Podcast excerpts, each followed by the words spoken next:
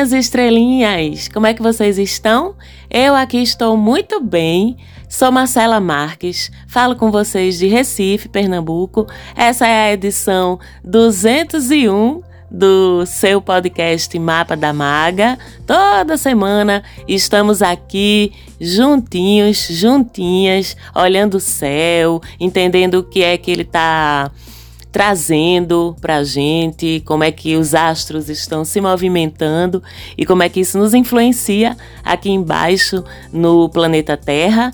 Vamos olhar o céu da semana que vai do dia 23 até o dia 29 de janeiro, uma semana que começa com o Sol em Aquário, com a Lua nova em Aquário, como eu falei também no episódio da semana passada. Quero saber se vocês já começaram a chocar os outros outros por aí com esse céu tão aquariano, se já começaram a militar, se já começaram a conhecer gente nova, a sair das suas caixinhas, a ousar, que é o que pede um céu de sol e lua nova em Aquário. Se ainda não começaram, vão-se embora fazer isso, tá? Que a gente ainda tem até 20 de fevereiro, enquanto o Sol estiver em Aquário, para trazermos essa maravilhosa energia aquariana para dentro de nossas vidas. E temos também uma semana de Sol em trígono com Marte. Vocês que nos acompanham aqui já sabem que quando a gente fala trígono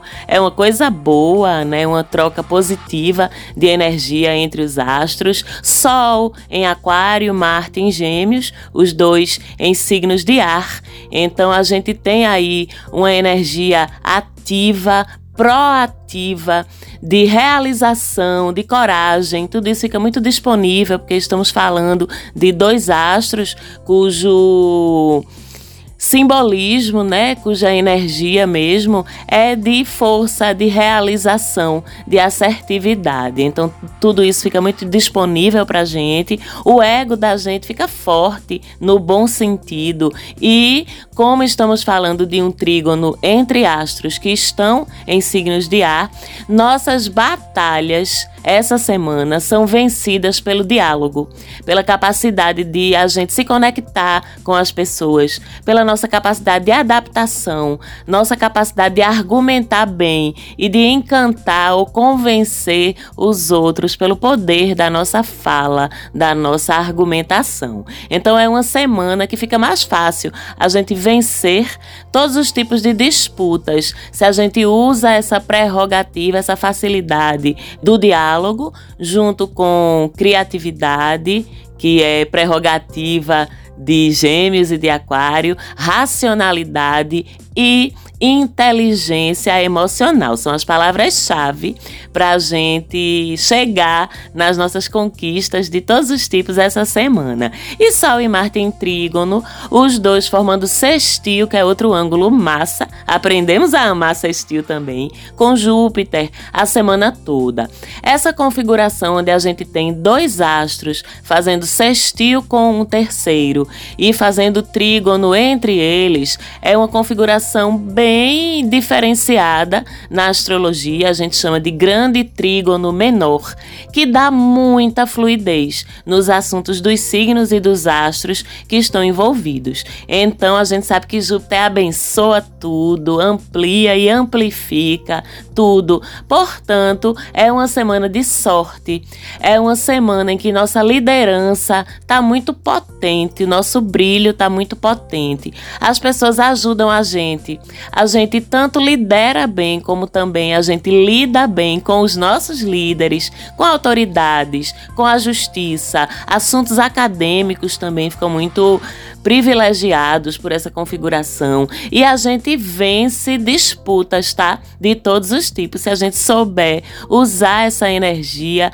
a nosso favor. Mas aí a gente pensa, se a gente vai ganhar, se todo mundo vai ganhar, quem é que vai perder? Se alguém ganha, alguém tem que perder perder, né? E essa semana quem vai perder é quem não estiver ligado que é pela via da conversa, do carisma, do jogo de cintura, mas também com um bocado de coragem, um bocado de amostração, como a gente diz aqui em Recife, que a gente ganha nossas batalhas essa semana. Batalha essa semana não se ganha no bocão, no grito, na marra. Batalha essa semana não não se ganha nos bastidores, se ganha na linha de frente, tá certo? Então, se vocês estiverem alinhadas e alinhados com esse com essa estratégia de conquista dessa semana, vocês, nós seremos os vencedores, as vencedoras, né? E os perdedores ou perdedoras serão aqueles que tentarem abrir seus caminhos ou ganhar suas batalhas através de outra via que não o diálogo, a coragem e a disposição para estar na linha de frente, estar embaixo dos holofotes, ou se preferirem, estar embaixo da luz do Sol e de Júpiter sendo iluminados por elas, né? E quando a gente fala de Júpiter, a gente também fala de experiências que expandem a nossa visão de mundo, a gente fala de experiências e vivências que aumentam a nossa inteligência, a nossa bagagem de informação e de conhecimento. Então, com esse pequeno trígono ou esse grande trígono menor essa semana, aproveitem oportunidades de viagem, aproveitem oportunidades de começar um curso novo. Fica muito favorecido com a participação de Júpiter nessa configuração. É muito bom também essa semana, é uma semana muito boa para quem trabalha com esses assuntos que eu já falei: justiça, universidade, educação, viagens, cultura, e também para quem trabalha ou lida no seu trabalho com empresas ou instituições ou clientes, pessoas de outros países, quem lida com câmbio, quem ganha dinheiro com ações, principalmente de empresas multinacionais. É uma semana massa também para começar um empreendimento, um projeto novo, porque a gente tem Marte, que é a iniciativa, o empreendedorismo, Júpiter, que abençoa, Sol, que joga luz, joga calor sobre os assuntos, ainda combinado tudo isso com a energia da lua nova, que vocês já sabem que é a cada ciclo o momento mais propício para a gente começar as coisas. Então, quem for empreender, dê um passo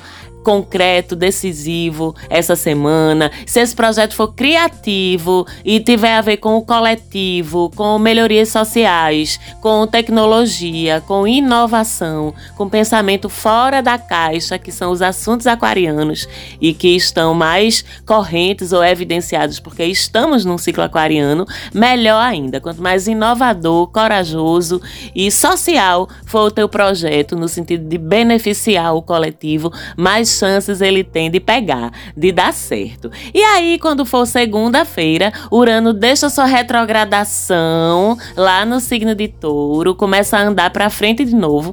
Com isso, nesse momento a gente não tem mais nenhum planeta retrógrado, vai demorar ainda uns meses até começar aquela fase que entra um monte de uma vez. E Urano, assim como Netuno, assim como Plutão, que são os planetas mais afastados da Terra, portanto, tem as órbitas mais lentas e passam mais tempo em cada um dos seus movimentos, eles passam uma grande parte do ano retrogradando, tá? E por isso costumam marcar períodos de revisões e cautela que são coletivos, embora também repercutam na nossa vida individual, mas costumam representar revisões e cautelas antes de alguns avanços nos assuntos dos planetas, né? Atuam muito nesse nível do coletivo. Com o fim da retrogradação de Urano, o que é que ganha velocidade e velocidade mundial, mudanças e avanços que tenham a ver com consumo, materialidade, relações de trabalho, produtividade, paradigmas financeiros, paradigmas profissionais. Isso porque Urano está em touro, que é sobre tudo isso. E Urano vem para desconstruir paradigmas e abrir espaços para a criação de novos modelos, de modelos modelos mais modernos, mais justos e mais atuais. Então, quando a gente fala de Urano em Touro, eu já falei muito dele porque faz um tempo já que ele entrou e transita no signo de Touro. A gente tá falando de uma quebra de tudo que é muito engessadinho demais, isso tudo que é muito tradicionalzinho demais, que já tá bom de mexer, porque já tá enjoando, sabe? Ou não tá dando mais certo, ou não cabe mais no momento de evolução social que está sendo vivenciado mundialmente agora. Então, esse é um trânsito Urano em touro de quebra de resistências ao que é novo, já que touro é, de certa forma, bastante conservador, acomodado e resistente a mudar. Urano vem para fazer as coisas mudarem à força. E por isso mesmo, a retrogradação de Urano é quase como se fosse uma pausa para que haja um respiro de vez em quando para que a sociedade e a gente mesmo absorva o que já mudou, o que já evoluiu, o futuro que já está chegando e não volta mais. Então, a retrogradação é como se fosse uma desacelerada para assentar, sabe, o que já mudou. Depois que isso acontece, depois que essas mudanças assentam, e é só a gente olhar para a sociedade para ver o quanto tudo vem mudando e evoluindo tão rapidamente, aí sim Urano volta a andar para frente para começar uma nova fase da evolução, né? Para que a gente já esteja pronto, a gente, sociedade, já estejamos prontos para avançar mais um passo. Mas, como sempre, a gente sabe que esses movimentos têm os efeitos coletivos e têm os efeitos particulares ou individualizados nas nossas vidas também, que se refletem nos assuntos da casa zodiacal, onde Urano está passando no teu mapa agora, que é nos 14 graus do signo de Touro. Lá, nos assuntos dessa casa, por exemplo, exemplo, Urano nos 14 graus de touro, você tem os 14 graus de touro no teu mapa natal alinhados com a casa 10, com a casa que fala de sucesso profissional, de carreira bem-sucedida, de reconhecimento pelo que você é capaz de contribuir com a sociedade. Então, se no teu mapa natal o grau 14 do signo de touro cai, por exemplo, dentro da tua casa 10, com Urano voltando a andar para frente, você vai conseguir lidar melhor com mudanças e adaptações adaptações no teu campo de atuação profissional, ou elas vão passar a te beneficiar de alguma forma, ou se esse campo de atuação profissional, ou essa empresa, essa instituição, ou esse trabalho que você faz tem lidado nos últimos tempos com dificuldades para se ajustar, por exemplo, a novas demandas do seu público, ou a novas regras de mercado, ou a novas formas de prestação de serviço, por exemplo. Nesse momento, as coisas começam a se encaixar, ou as pessoas começam a se adaptar de uma forma mais rápida e mais fluida. E assim por diante para os assuntos de cada uma das 12 casas zodiacais. Independente de qual for, você pode saber que a partir da segunda-feira, os assuntos dessa tua casa casa vão se modernizar e vão acontecer mais rápido e vão se ajustar melhor a eventuais mudanças pelos quais eles tenham passado. Não deve ter tanto impacto assim, porque na verdade você já vinha nesse processo de adaptação desde o início da retrogradação. Mas de qualquer forma, é bom a gente saber e sentir e observar, ver um ciclo se concluindo organicamente e mostrando pra gente onde a gente conseguiu se adaptar a algo novo. E dando sequência, essa semana tá cheia de coisinhas. Na terça-feira, dia 24, Mercúrio volta a fazer um trígono com Urano. Esse trígono já tinha sido formado há pouco tempo, se desfez quando Mercúrio entrou em retrogradação e agora que ele voltou a andar para frente de novo, o trígono volta a se formar. Então é um trígono que vai trazer ao longo dessa semana ideias criativas. Com esse trígono a gente vai lidar melhor com tecnologia de uma forma geral, que é assunto dos dois planetas, Mercúrio e Urano. A gente vai fazer um uso muito mais inteligente e assertivo das redes sociais, das ferramentas digitais. A gente vai receber ideias inventivas. É possível que inovações na ciência ciência, na tecnologia surjam ou comecem a ser desenvolvidas ao longo dessa semana. Como Mercúrio também fala de deslocamento, de informação e conhecimento, e Urano fala do que acontece de forma inesperada. Então, essa semana também devem surgir na sua vida, na nossa vida, oportunidades de cursos novos, de passeios, de viagens que surgem de surpresa, porque é assim que Urano trabalha e devem ser aproveitadas, tá? Inventividade, inteligência, criatividade, pensar em soluções ousadas, fora da caixa. Vai acontecer muito essa semana e vamos anotar e implantar as ideias, porque elas vão ser realmente bem originais, bem inventivas. E como a gente segue numa semana que é de lua nova, momento de plantar até sábado, é essa semana mesmo que a gente deve plantar ou implantar essas novidades, essas ideias criativas que vão ser trazidas à Terra, vamos dizer assim, por esse trígono entre Mercúrio e Urano. E aí a gente chega quarta-feira, dia 25, e daí em diante, pela semana toda, um outro ângulo super positivo, que é o Sol e Marte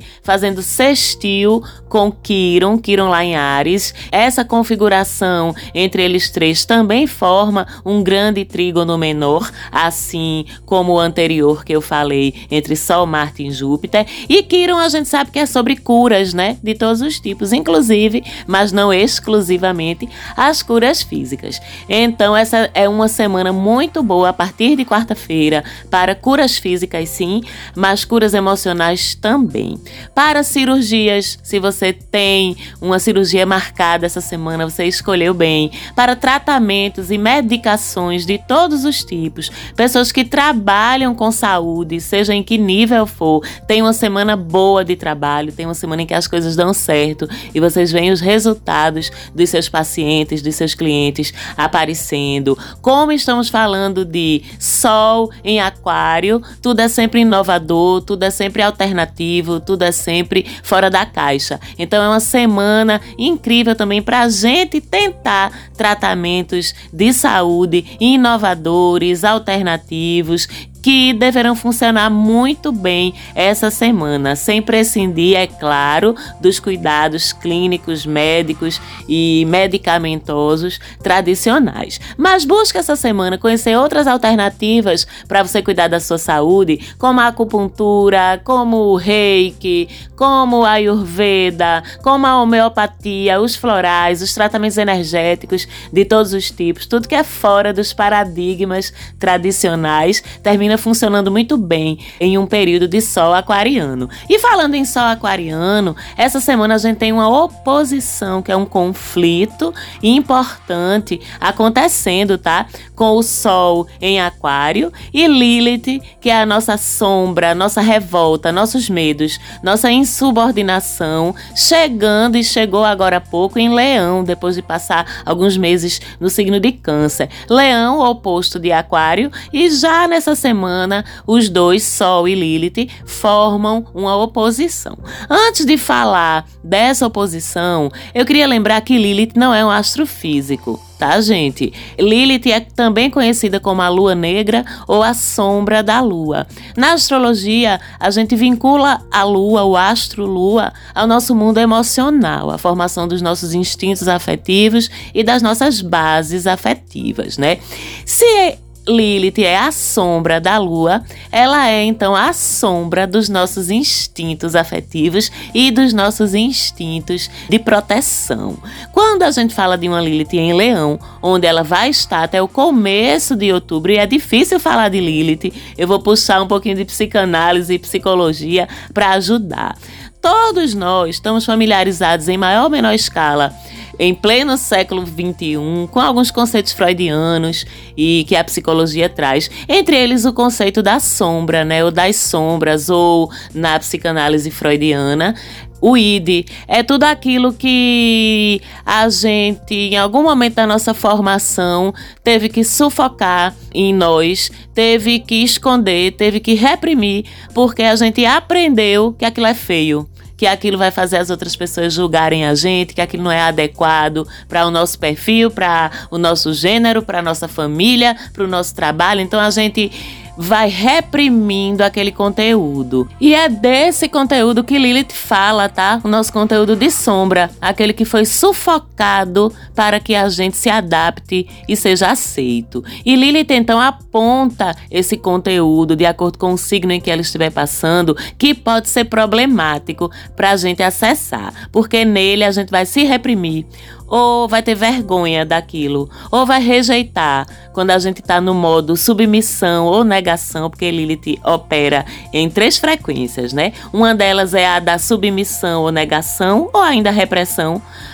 Uma outra frequência é a da transgressão, quando a gente usa de forma feia aqueles atributos que estão na sombra, né, prejudicando a gente mesmo, prejudicando aos outros, ou a gente vai usar como forças, como potências explosivas, no bom sentido, quando a gente está em paz com esse conteúdo. Então, ou a gente vai reprimir, ou a gente vai transgredir ou a gente vai pela terceira via, que é a melhor, reconhecer aquelas sombras pelo que elas realmente são, que são meras características que receberam julgamento e por isso a gente reprimiu, e usar essa força ao nosso favor. E quando a gente fala em Lilith em Leão, a gente tá olhando para as sombras da nossa vaidade, tá? Do nosso desejo de brilharmos, de sermos vistos, de sermos reconhecidos, elogiados, louvados pelos outros. A gente aprendeu que é feio, né? Que a gente tem que ser modesto, que a gente tem que ser discreto. A gente aprendeu que quando alguém diz que a gente tá bonita, a gente responder: Nada, menina, são teus olhos. Quando alguém elogia o cabelo da gente, oxe, nem lavei direito hoje. Quando alguém elogia a roupa da gente, aí a gente diz: Foi tão baratinha, menina, é tão velha. Ou seja, a gente é treinada, socializada para nos autodiminuirmos sempre. Parece que é feio ter a segurança de dizer: É mesmo, tô bonita para um cacete hoje mesmo. Ó pra aí, ó pra aí como eu tô incrível. Vou sair com essa roupa mesmo, porque eu não tô nem aí. Eu quero que o povo me veja mesmo. Eu quero que as pessoas olhem para mim mesmo. Quem é que tem coragem de abrir a boca e dizer isso, né? Vocês estão entendendo como é que Lilith opera? Então a gente vai reprimindo ou transgredindo. E essa Lilith em Leão é justamente sobre isso, né? Se a gente internalizar essa questão de ter que ser modesta, ter que ser discreta, ter que não chamar atenção, ter que não aceitar elogio, a gente pode ter dificuldade de nos expressarmos, de praticarmos o alto amor, se a gente está sempre se depreciando pro outro. Como é que a gente vai se amar? De achar a gente linda, lindo, gostosa, gostoso, maravilhosa, maravilhoso. Se a gente transgride nisso, a gente vai ter os excessos, né? Para compensar de alguma forma. Aí a gente vai ter excesso de vaidade, porque a gente precisa se sentir bem para poder projetar a imagem que a gente quer. A gente vai transgredir nas atitudes orgulhosas, no egoísmo, nas atitudes arrogantes. Porém, se a gente lida bem, se a gente cura essa sombra que tem a ver com autoestima e tem a ver com aceitar que a gente gosta e quer e pode ser elogiada, ser elogiada, ser validada, ser validado pelo outro. A gente só não pode precisar. Mas tá tudo bem a gente gostar. Então, se a gente ocupa esses lugares, né? Se a gente olha para essas sombras pelo que elas são, a gente vai conseguir lidar muito bem com estar em destaque quando necessário, ter visibilidade quando necessário, ou simplesmente quando a gente quiser a gente vai cuidar bem sim da nossa aparência, mas vamos estar em paz com ela e com o nosso corpo. A gente vai atrair relações em que as pessoas nos valorizem, nos elogiem sim, mas a gente não vai depender dessa validação do outro para se sentir bem com a gente mesma. E aí são essas três facetas de Lilith, né? Ou eu me escondo, ou eu me exibo demais para atrair uma validação que eu mesma não consigo me dar, ou então eu estou de bem com tudo isso e eu estou me vestindo linda para mim, eu estou me exibindo para mim, eu estou me autoamando para mim. Se agradar o outro, ótimo, mas eu não preciso. Tu entende como é que funciona essa Lilith em Leão? E essa semana a gente tem a atenção do Sol em Aquário, fazendo oposição com Lilith, que Aquário é muito sobre o outro, né? Sobre a dissolução mesmo da importância individual em prol do que é coletivo, contra Lilith em Leão, que vai fazer a gente se sentir mal por toda a importância individual que a gente se der. E agora, de fato, olhar é pro coletivo com um céu tão aquariano. Mas que tal a gente buscar um meio do caminho, onde a gente possa usar o nosso magnetismo, o nosso poder pessoal para influenciar positivamente outras pessoas, para chamar atenção para causas importantes, para ajudar outras pessoas a se sentirem melhor com eles mesmos ou com elas mesmas. E esse conteúdo de Lilith, ele pode ser difícil mesmo, tá? Pra gente reconhecer, afinal é sombra. Sombra é justamente o que a gente não quer olhar. E para isso, a gente vai ter até outubro para enxergar, enxergar onde é que a gente sabota nosso alto amor, nosso alto gostar. Onde é que a gente não acredita ou não quer receber quando é elogiada ou reconhecida? Ou, mais difícil ainda, olhar para reconhecer quando a gente é vaidosa ou vaidoso, arrogante demais, o quanto a gente julga os outros, que são as sombras leoninas, né? O quanto a gente faz movimentos para se achar melhor do que os outros, porque na verdade a gente se sente pior. É o tal do Me Curar de Mim, da música de Flaira Ferro. Se vocês não conhecem, posso até postar no Stories para vocês ouvirem. Me Curar de Mim. E aí integrar essas sombras, estar de bem com a gente, usar o nosso brilho quando a gente quiser, do jeito que a gente quiser, sim, mas também de forma respeitosa e em favor dos outros. Essa é a proposta de reflexão de Lilith enquanto ela estiver em Leão. E aí, no sábado, dia 28, a gente tem a lua mudando de fase, virando crescente. A lua crescente, a gente já sabe que é a fase da resistência, ainda mais sendo em touro, né? Que é a teimosia em pessoa. Mas olha, a aquariana teimosa que só a peste, falando que touro é teimoso. Os dois são do eixo fixo. Então, junto com Escorpião e Leão, Aquário e Touro são dos signos mais teimosos do zodíaco. E a gente tem uma lua crescente, que acontece com o Sol em Aquário, e a lua em Touro, né? Então é persistência de um lado, teimosia do outro, mas todo mundo ganha se souber como persistir. Vocês entendem? A lua crescente, inclusive é em trígono com Mercúrio, né? Que é o rei da adaptabilidade. Então, o segredo das resistências que você encontrar a partir de sábado ou de vencer essas resistências é persistir com jogo de cintura, com adaptabilidade e versatilidade. E além de acontecer em trígono com Mercúrio, essa lua crescente acontece em sextil com Vênus, né, trazendo a força do amor e da gentileza junto com a persistência como as melhores vias da gente vencer as resistências que por acaso se apresentarem pra gente durante essa lua crescente. E aí a gente tem um fim de semana de lua em touro, né, que é aquele fim de semana para a gente usufruir de todos os prazeres físicos, da comida, da bebida, do sofá, da Netflix, do namoro, do beijinho, do abraço. Tudo que é físico acalenta a gente quando estamos com a lua em touro lá no céu. Vamos aterrar, que afinal a gente está aqui na 3D, recebemos os nossos sentidos também para utilizá-los como fonte de felicidade. Tá tudo certo. Ficamos por aqui hoje. Um beijo muito grande para vocês, meus amores, minhas amoras. Um beijo muito grande para minha produtora querida do coração, falante áudio. Beijo para todo mundo e semana que vem a gente tá aqui de novo. Me segue lá no Instagram, não esquece, arroba Mapa da Maga. Tchau, tchau.